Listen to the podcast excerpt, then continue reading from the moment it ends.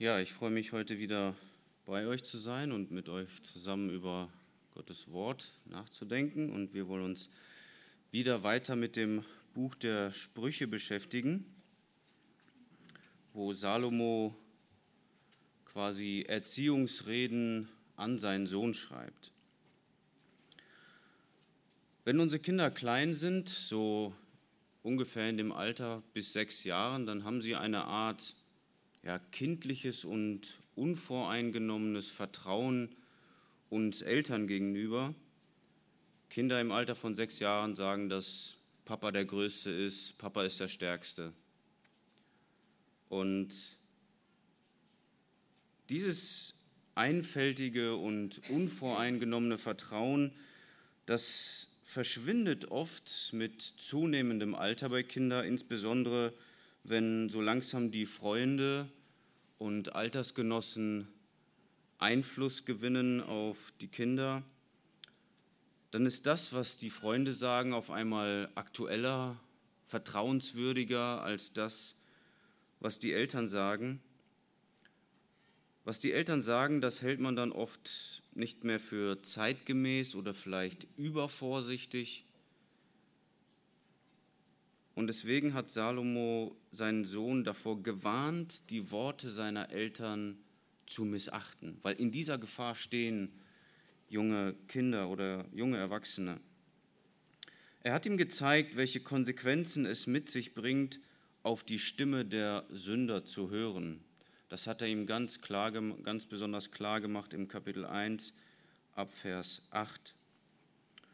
Und auf diesen Text folgt dann ein, ein Abschnitt, in dem Salomo seinen Sohn ganz besonders dazu ermahnt, auf die Stimme der Weisheit zu hören.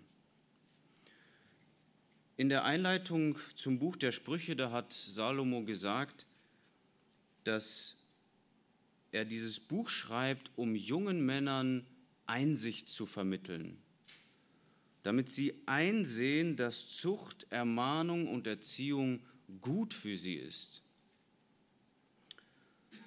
Und heute wollen wir uns die Stimme der Weisheit anhören, ab Vers 20, Kapitel 1, ab Vers 20. Und Salomo schärft seinem Sohn ein, dass er auf diese Stimme unbedingt hören soll. Gerade eben in der Schriftlesung haben wir Sprüche Kapitel 8 gehört, wo Salomo ebenfalls die Weisheit reden lässt. Er stellt sie dar als Frau Weisheit. Und der Unterschied zu Kapitel 1, zu Kapitel 8 ist, dass im Kapitel 8, da redet die Weisheit von sich in einer sehr ermutigenden und werbenden Art und Weise.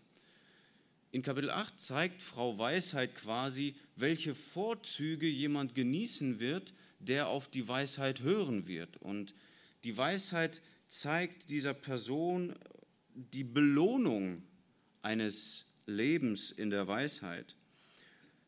Kapitel 1 hat eher einen warnenden Charakter.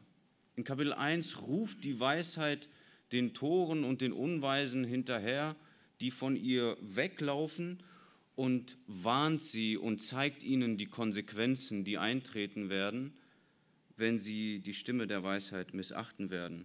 Und diesen Text wollen wir einmal gemeinsam lesen. Ich lese Sprüche Kapitel 1 ab Vers 20 bis 33.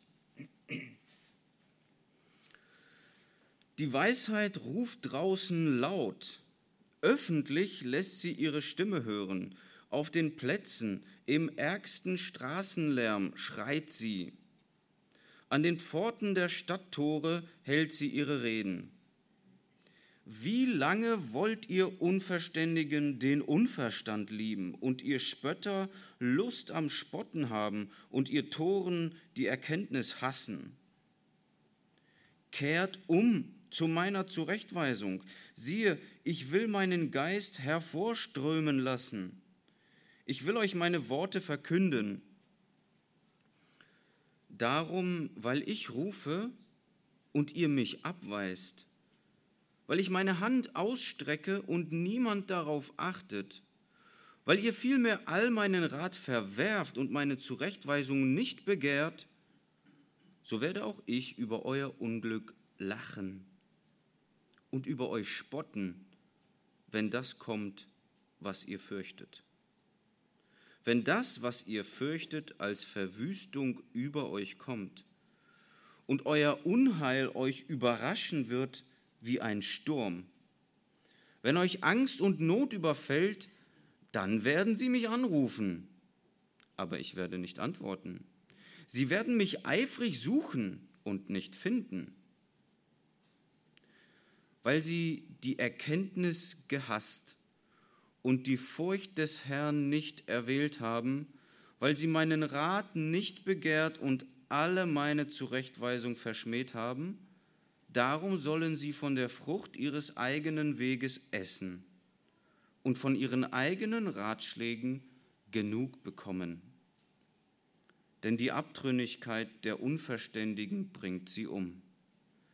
Und die Sorglosigkeit der Toren stürzt sie ins Verderben.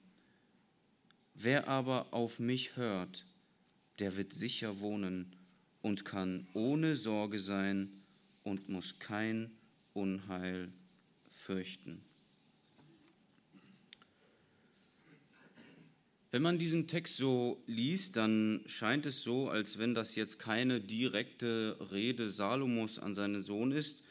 Vers 20 sagt, die Weisheit ruft und ab Vers 20 redet dann die Weisheit in direkter Rede bis Vers 33. Und obwohl hier steht, dass die Weisheit redet, ist es immer noch Salomo, der zu seinem Sohn spricht. Und was Salomo macht, ist folgendes. Er stellt seinem Sohn die Weisheit als eine Person dar. Er sagt, dass sie ihre Hand ausstreckt. Er gibt ihr eine Stimme und lässt ihr reden. Er gibt ihr Emotionen. Sie schreit, sie lacht, sie spottet. Und es ist sehr weise, so mit seinen Kindern zu reden. Salomo gibt seinem Sohn nicht eine akademisch ausgefeilte Definition von dem, was Weisheit ist, sondern er illustriert das in, ganz kindgerecht in Form einer Person. Und damit erklärt Salomo seinem Sohn, wo die Weisheit zu finden ist, wie sie sich präsentiert und dass er ihr Gehör schenken soll. In diesen Versen 20 bis 33 illustriert Salomo seinem Sohn die Weisheit und nimmt dann ab Kapitel 2 später Bezug auf diese Illustration. Ab Kapitel 2 redet Salomo wieder direkt zu seinem Sohn und er sagt, wie er auf diese Stimme der Weisheit reagieren soll.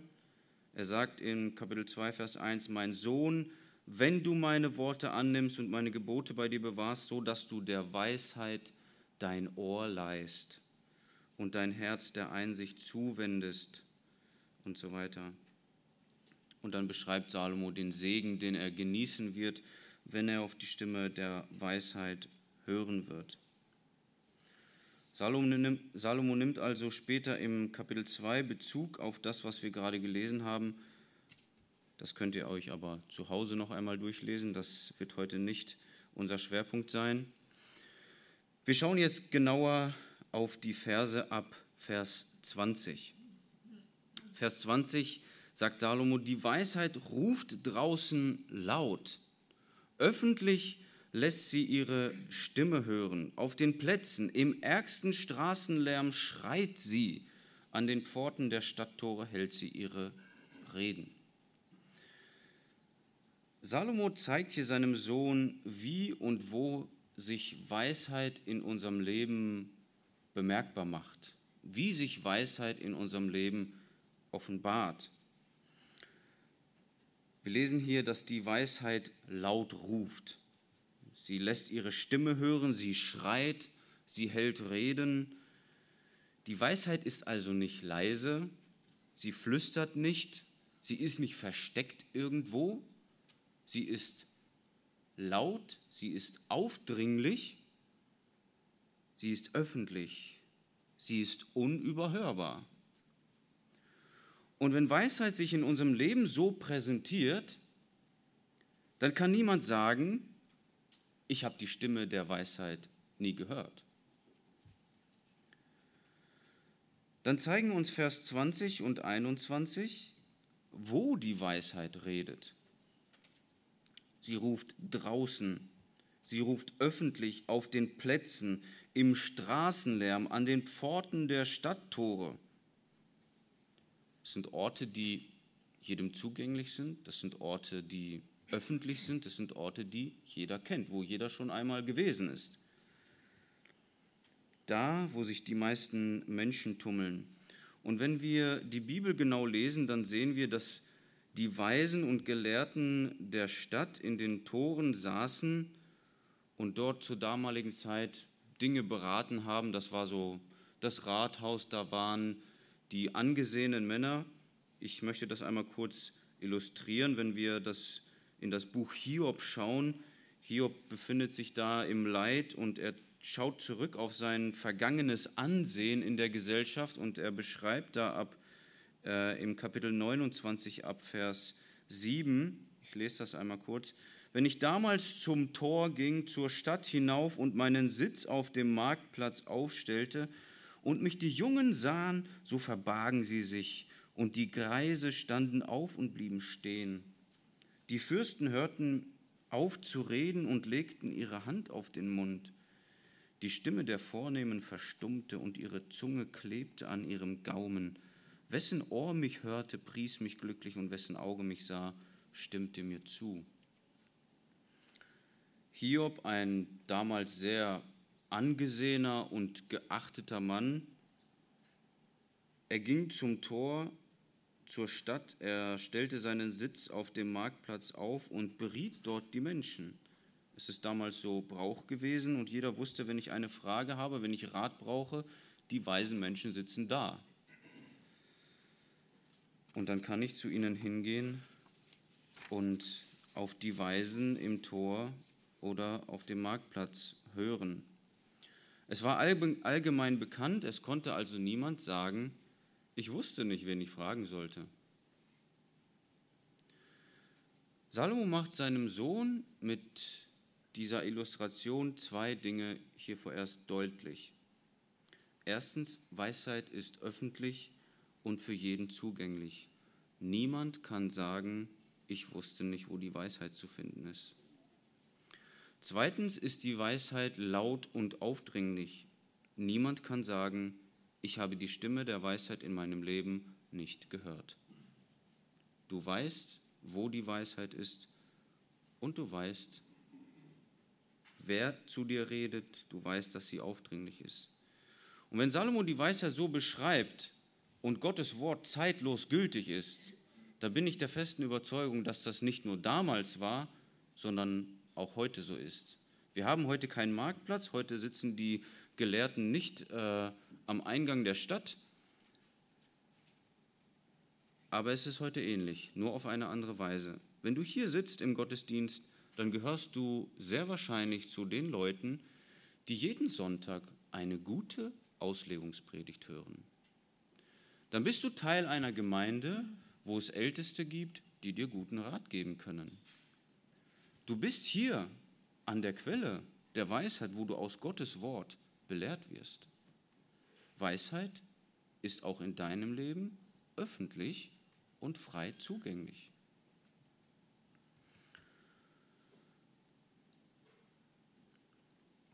Du kannst also nicht sagen, du weißt nicht, wo die Weisheit zu finden ist.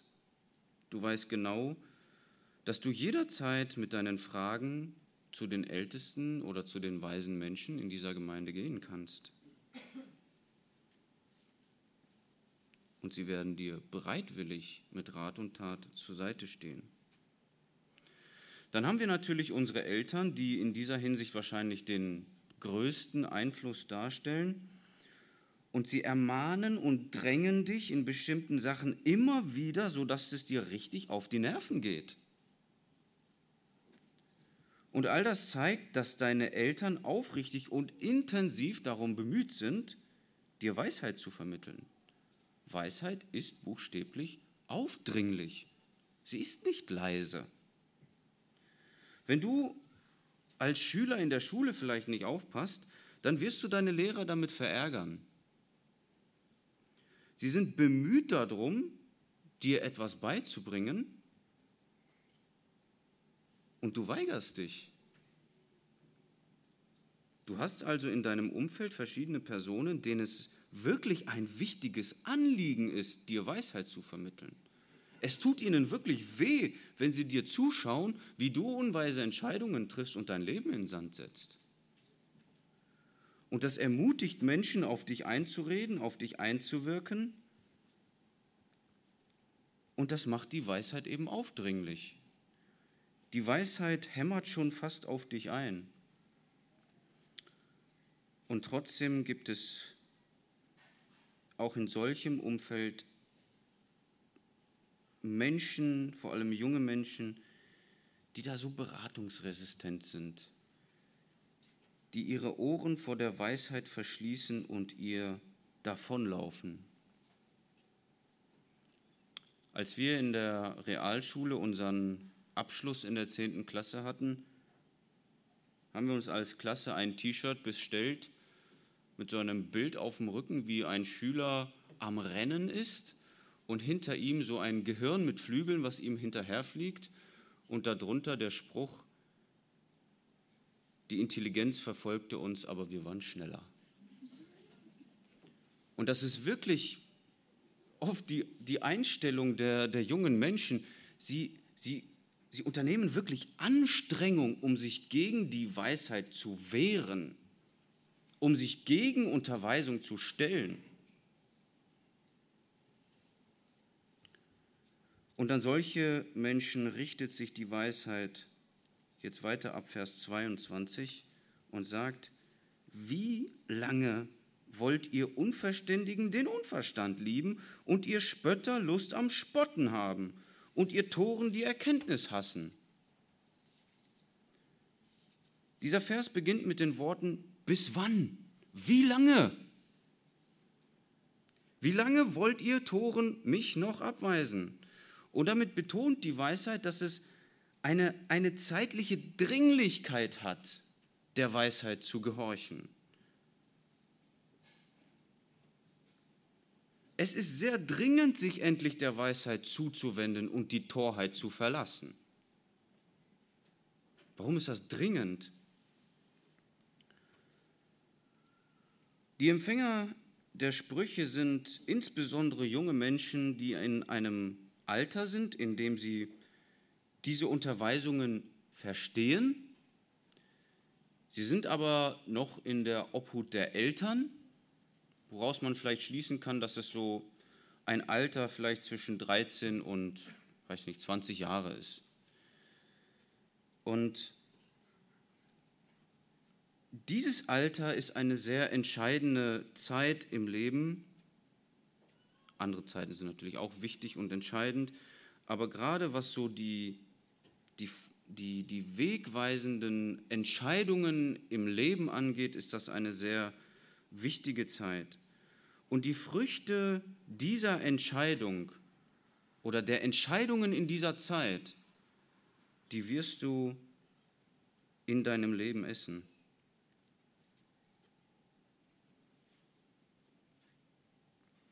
Und die Frage ist, wie wirst du in diesem Alter deine Entscheidungen treffen? Wirst du diese Entscheidungen als eine weise Person treffen oder wirst du sie als eine unweise Person treffen? Wie weise oder wie unweise wirst du sein, wenn du zum Beispiel deinen Beruf wählst, wenn du deinen Ehepartner wählst?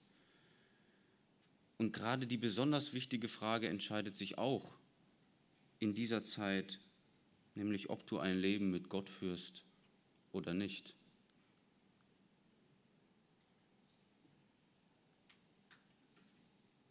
Bis du diese Entscheidungen triffst, bis du in dieses Alter oder zum Zeitpunkt dieser Entscheidungen kommst, solltest du bereits weise geworden sein. Und da wird uns bewusst, dass junge Leute einfach keine Zeit zu vergeuden haben. Du kannst nicht erstmal die Sau rauslassen. Du kannst nicht erstmal gegen deine Eltern rebellieren. Du kannst nicht erstmal deine Zeit mit Zocken vertrödeln. Die Zeit rennt dir davon. Du kannst nicht später vernünftig werden. Später ist zu spät. Wenn du dich in den Tagen deiner Jugend unter falsche Einflüsse begibst, dann werden diese wichtigsten Entscheidungen deines Lebens von deinen Einflüssen geprägt sein. Du kannst nicht deine ganze Jugend hindurch gegen deine Eltern rebellieren und dann irgendwann den Schalter umlegen und sagen, so, okay, jetzt werde ich mal vernünftig. Jetzt suche ich mir einen gottesfürchtigen Ehepartner, jetzt interessiere ich mich für die Bibel, das wird nicht funktionieren. Natürlich kannst du dich zu jedem Zeitpunkt deines Lebens für Gott entscheiden, aber dieser Text zeigt uns, dass jede schlechte Entscheidung Konsequenzen hat.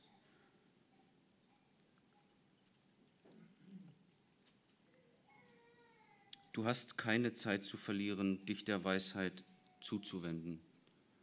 Tu das umgehend. Deswegen sagt die Weisheit, wie lange? Wie lange wollt ihr Spötter den Unverstand lieben und ihr Spötter Lust am Spotten haben und ihr Toren Erkenntnis hassen? Wartet damit nicht. Nimm das heute ernst.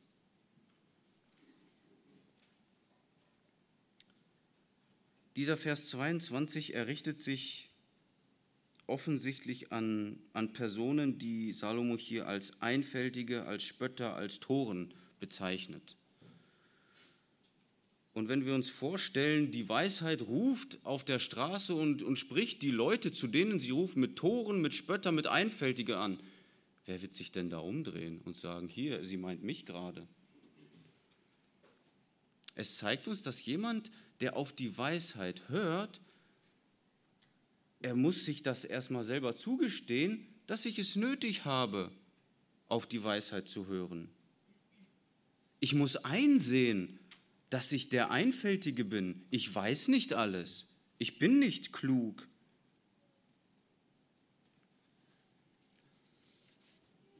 Und wir stellen fest, dass um auf die Weisheit zu hören, braucht es Demut.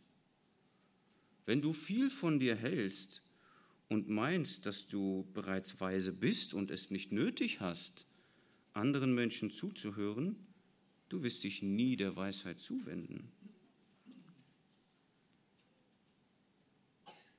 Menschen, die sich selbst als weise bezeichnen, sie werden nie den Ruf der Weisheit folgen und sie werden deshalb auch nie weise werden. Sprüche 26, Vers 12, da sagt Salomo, siehst du einen Mann, der in seinen Augen weise ist, für einen Toren gibt es mehr Hoffnung als für ihn. Sprüche 26, Vers 16, der Faule ist in seinen Augen weiser als sieben, die verständig antworten.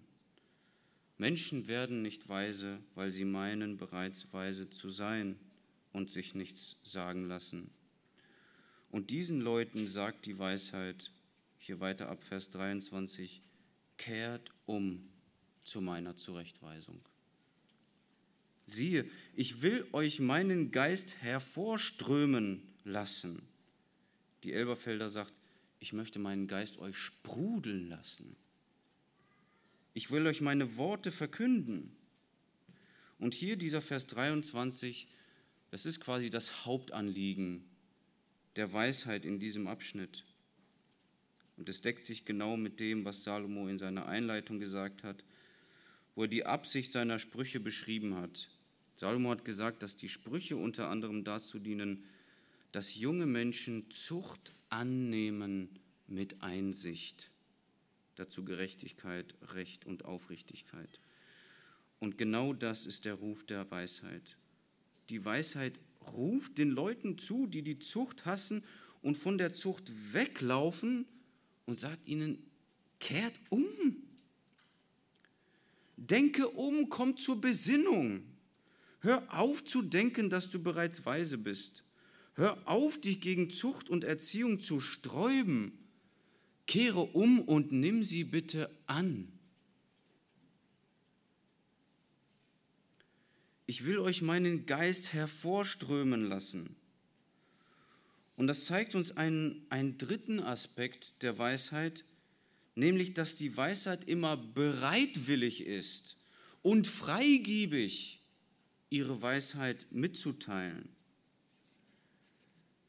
Die Menschen, die dich unterweisen, wie zum Beispiel deine Eltern, Lehrer, Älteste in der Gemeinde, sie sind nicht geizig mit ihrer Weisheit. Wenn du zu ihnen kommst und um Unterweisung bittest, du ehrst sie damit.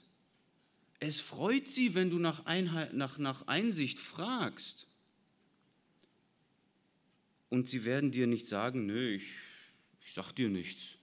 Sieh doch wo, zu, wo du woanders an, an die Informationen kommst. Deine Eltern freuen sich darüber, wenn du sie um Rat fragst.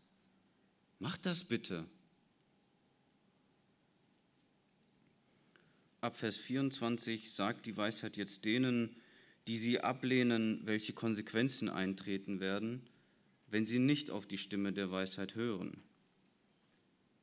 Vers 24, darum, weil ich rufe und ihr mich abweist, weil, weil ich meine Hand ausstrecke und niemand darauf achtet, weil ihr vielmehr all meinen Rat verwerft und meine Zurechtweisung nicht begehrt, so werde auch ich über euer Unglück lachen und über euch spotten, wenn das kommt, was ihr fürchtet.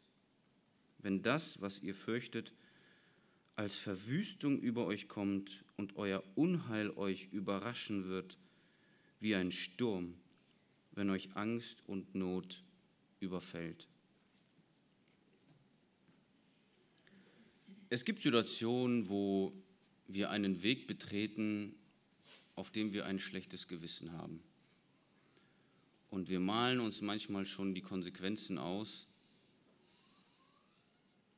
und denken, hm, wenn ich jetzt erwischt werde. Und sind die Regeln eigentlich klar, aber aus irgendwelchen Gründen handeln wir doch dagegen. Als meine Eltern damals das, ihr Haus gebaut haben, gab es in dieser Neubausiedlung eine Bauvorschrift, die hat gesagt, du darfst dein Haus nicht verklinkern. Du musst dein Haus verputzen. Und über diese Vorschrift haben sich viele geärgert und versucht, da mit dem Bauamt zu reden, aber es blieb dabei, Klinker war nicht erlaubt. Alle wussten es, es war klar. Und da gab es dann eine Person, so in so einer, am Ende einer Sackgasse, die hat sich gedacht, ich werde mein Haus doch verklinkern und hat gedacht, ich, später, wenn sich das alles beruhigt hat, dann gehe ich dann zum Bauamt und bekomme dann meine Bauabnahme. Und hat sein Haus verklinkert und ging dann zum Bauamt und die wussten Bescheid und haben gesagt, du verputzt jetzt erstmal dein Haus und dann machen wir die Bauabnahme.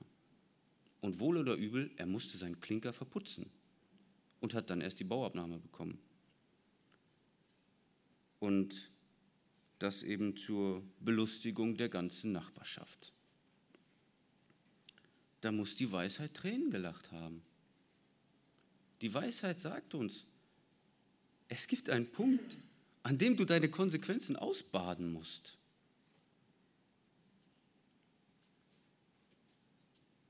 Und genau das wird eintreffen.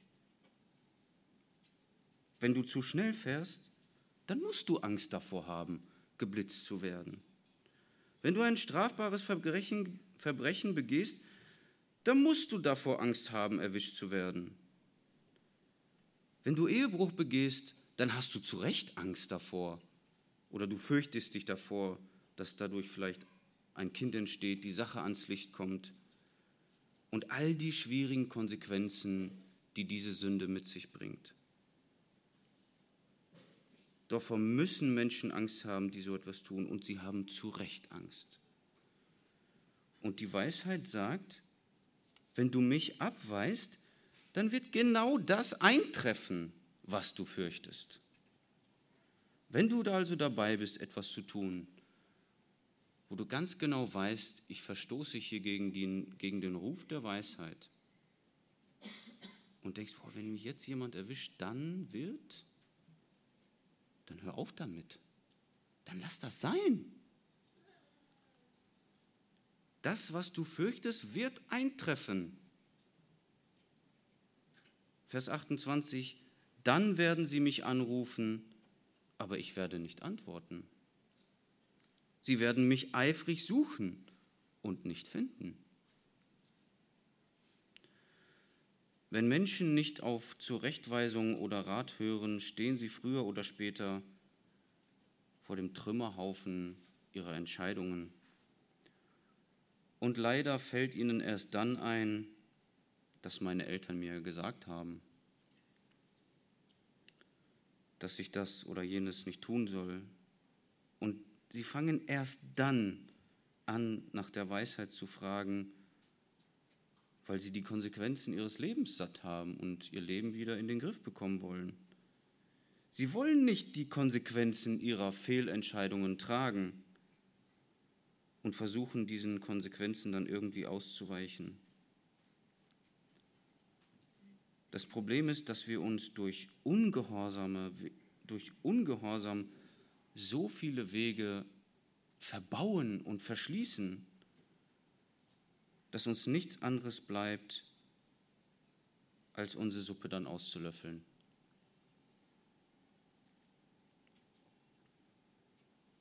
Es kann zum Beispiel sein, dass junge Leute durch ihren Ungehorsam ihren Körper so weit schädigen, dass sie den Rest ihres Lebens darunter zu leiden haben, durch vielleicht Alkohol, Drogen.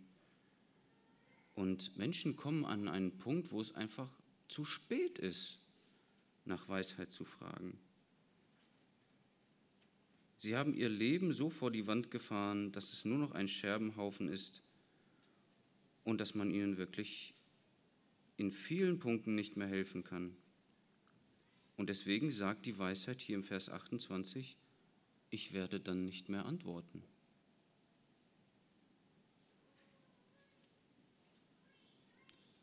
Ich möchte ausgewogen sein und sagen, dass es für jede Sünde, dass es für jeden Ungehorsam Vergebung gibt.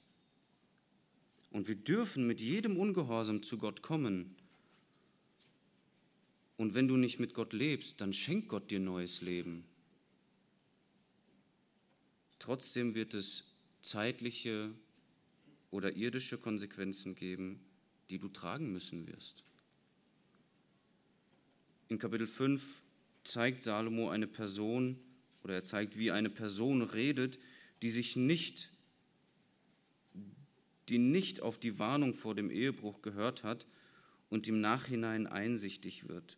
Er sagt dort ab Vers 12, warum habe ich die Zucht gehasst? Warum hat mein Herz die Zurechtweisung verachtet?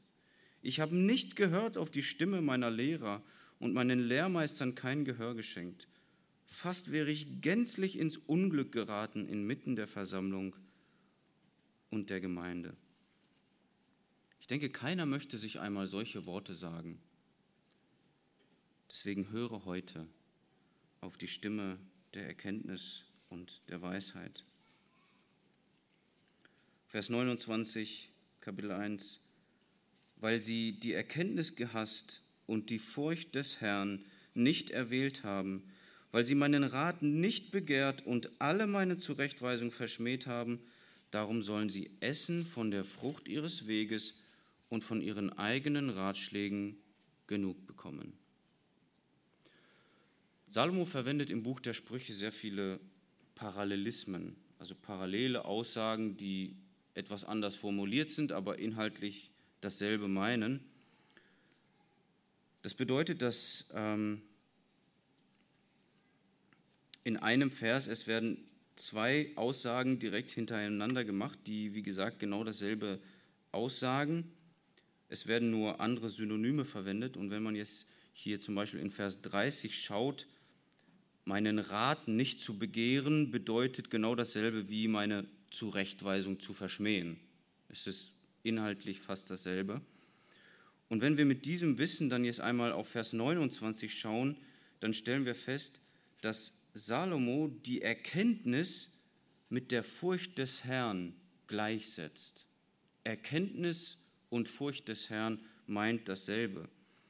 Wenn du die Erkenntnis hast, wenn du die Weisheit ablehnst, dann hast du die Furcht des Herrn. Du lehnst die Furcht des Herrn ab, wenn du Erkenntnis ablehnst. Weisheit und Erkenntnis ist für Salomo dasselbe wie die Furcht Gottes. Sprüche 15, Vers 33, da schreibt Salomo, die Furcht des Herrn ist Zucht zur Weisheit. Warum ist die Furcht des Herrn Zucht zur Weisheit? Ein Mensch, der Gott fürchtet, der hat Angst vor allem, was seine Beziehung zu Gott beeinträchtigt oder kaputt macht. Er weiß, Gott ist heilig, Gott kann Sünde nicht ausstehen und wenn ich sündige, dann habe ich ein Problem mit Gott. Und ich möchte eine freie und ungestörte Beziehung zu Gott haben. Deswegen hasse und verabscheue ich alles, was Sünde ist. Und genau das sagt Salomo in Sprüche 8, Vers 13. Die Furcht des Herrn bedeutet Böses zu hassen. Das bedeutet Gott zu fürchten. Und an dieser Stelle merken wir, dass genau das das Ziel der Weisheit ist. In Vers 2 und 3 da hat Salomo uns gesagt, dass er uns die Weisheit in den, dass uns die Weisheit in den Sprüchen dahin bringen möchte, dass wir Zucht annehmen mit Einsicht. Ich sehe ein, jawohl, Erziehung ist gut für mich. Mit anderen Worten, die Weisheit will uns dazu bringen, Gott zu fürchten. Und deswegen lehnst du Gott und seine Furcht ab, wenn du die Weisheit nicht erwählst. Wenn du auf deine Eltern nicht hörst, dann lehnst du Gott ab, weil es Gottes Gebot ist, dass du deine Eltern ehren sollst und ihnen gehorchen sollst. Und du lehnst Gott selbst ab.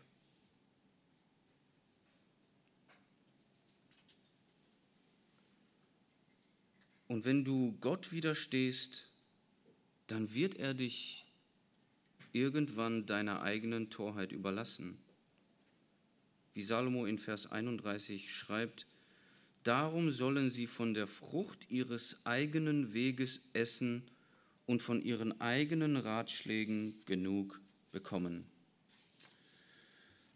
Wenn du meinst, es besser zu wissen als Gott, dann wird Gott dich irgendwann deinen eigenen Entscheidungen überlassen.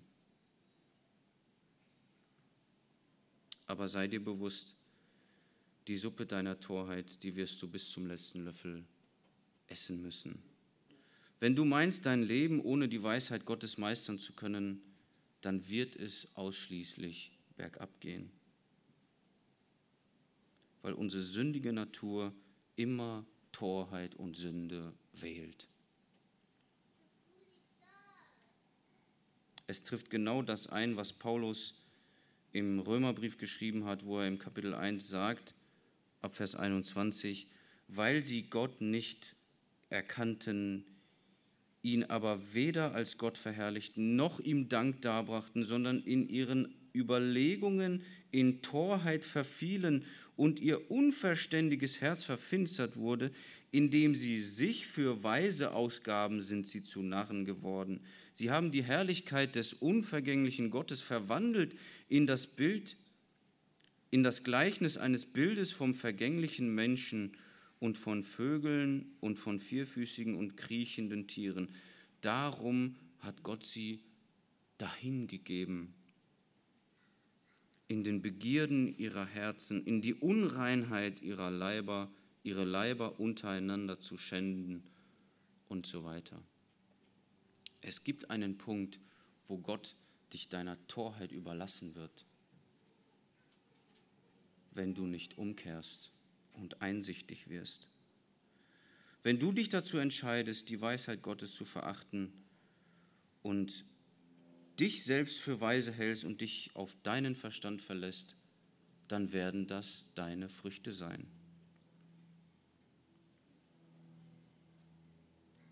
Vers 32.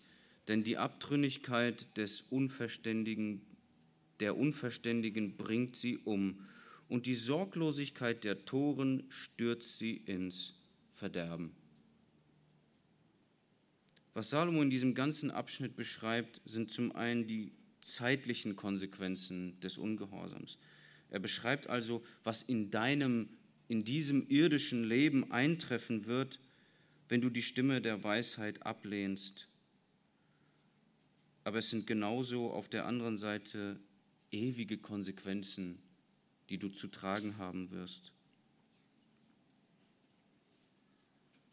Es wird deine Abtrünnigkeit sein, die dich ins Verderben bringt. Weil du dich geweigert hast, der Weisheit Gottes zu gehorchen, wird sich eines Tages Gottes Zorn für alle Ewigkeit über dich ergießen. Und dann wirst du dich nicht mehr darüber ärgern, dass du den falschen Partner geheiratet hast oder den falschen Job gewählt hast. Dann wirst du für ewig dich darüber ärgern, dass du Gott abgelehnt hast. Du wirst dich ewig an Qualen sättigen, die die Konsequenz deines Ungehorsams sein werden, weil du in deinem Leben nicht hören wolltest und weil du nicht umgekehrt bist auf das Mahnen deiner Eltern oder der weisen Menschen in deiner Gemeinde. Aber wenn du umkehrst und wenn du hörst, dann darfst du auf Vers 33 hören, wer aber auf mich hört, der wird sicher wohnen. Er kann ohne Sorge sein und muss kein Unheil fürchten. Und was die Weisheit hier kurz beschreibt, das ist der Lohn des Gehorsams. Wenn du nicht im Parkverbot parkst, du musst keine Angst haben vor einem Knöllchen. Wenn du deinen Eltern gehorchst, musst du keine Angst vor einer Strafe oder Konsequenz haben. Und wenn du Gott gehorchst, dann brauchst du seinen Zorn und die ewige Verdammnis nicht fürchten. Du darfst ohne Sorge sein. Großen Frieden haben die, die dein Gesetz lieben, und nichts bringt sie zu Fall, sagt David im Psalm 119. Das ist der Lohn des Gehorsams. Ich möchte zum Schluss zusammenfassen. Wir haben das Hauptanliegen der Weisheit hier im Vers 23 gesehen, wo die Weisheit sagt, kehrt um zu meiner Zurechtweisung. Ändere dein Denken, werde einsichtig, lass dich warnen vor den Konsequenzen des Ungehorsams. Das ist das, was die Weisheit erreichen möchte oder was Salomo in seinem Sohn bewirken wollte. Es ist das Hauptanliegen mit den Sprüchen. Nehme Zucht an, werde einsichtig und verstehe, dass Erziehung und Zurechtweisung gut, hilfreich und wunderbar für dein Leben ist. Stell dir bitte deshalb folgende Frage. Bist du umgekehrt zur Zurechtweisung? Hast du dich der Weisheit zugewandt? Hast du dein Denken geändert? Hast du eingesehen, warum du Zurechtweisung benötigst? Oder nervt es dich immer noch, wenn deine Eltern Erziehungsgespräche mit dir führen? Hast du schon damit aufgehört, dich gegen die Erziehung deiner Eltern zu sträuben? Bist du umgekehrt? Und das Gleiche gilt auch für uns Erwachsene, die hier jeden Sonntag im Gottesdienst sitzen, wo wir der Predigt zuhören dürfen, wo Gottes Zurechtweisung an dich ergeht. Hast du dieses einfältige Vertrauen in die Weisheit Gottes? Die durch die Predigt an dich ergeht, wo vielleicht Sachen in deinem Leben aufgedeckt werden, wo dir bewusst wird, du musst dich ändern, du musst umkehren. Du musst hören auf Zurechtweisung und nicht weglaufen. Verachte Gottes Zurechtweisung nicht. Kehre um und wende dich zu seiner Zurechtweisung. Nimm Zurechtweisung an und werde weise. Amen.